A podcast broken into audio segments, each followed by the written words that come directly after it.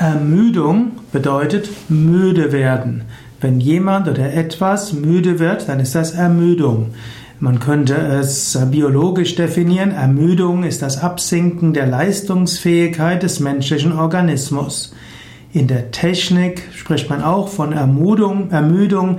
Das heißt, dass ein Werkstoff durch Dauerbelastung an einer Stelle schwächer wird, was schließlich dazu führen kann, dass die Stabilität verloren geht oder die Flexibilität, die Härte. Ermüdung ist etwas ganz Natürliches. Der Mensch hat einen Rhythmus. Es gibt den Rhythmus Tag und Nacht. Und es gibt den Rhythmus von Energie und Erholung. Man könnte sagen, müde werden ist die natürliche Reaktion eines Organismus auf eine Phase von aktivem Tätigsein. In diesem Sinn ist es gut, das Leben als Rhythmus zu begreifen. Nimm dir Zeit, wo du energisch etwas tust, nimm dir Zeit zur Erholung, nimm dir Zeit auch zum Schlafen. Und wenn du nach intensiver Anstrengung Ermüdung spürst, dann ist das ganz natürlich.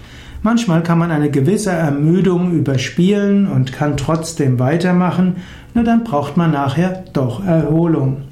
Im Zweifelsfall ist zum Beispiel eine Tiefenentspannung zwischendurch etwas, was der Ermüdung vorbeugen kann. Wenn du also am Mittagszeit, Nachmittag oder späten Nachmittag Ermüdung spürst, aber trotzdem noch einiges vorhast, dann mach einfach fünf bis zwölf Minuten Tiefenentspannung im Liegen oder Sitzen und dann hast du wieder neue Kraft. Heute äh, interpretieren zu viele Menschen eine kurzfristige Erschöpfung als eine Art Zeichen für ein Burnout-Syndrom. Je mehr Angst man davon hat, dass man ins Burnout rutscht, umso wahrscheinlicher wird es. Aber natürlich auch, wenn du jede Ermüdung überspielst und mit äh, hohem Anspruchsniveau drüber hinaus bretterst über die Anzeichen deines Organismus, dann wird es auch zu viel.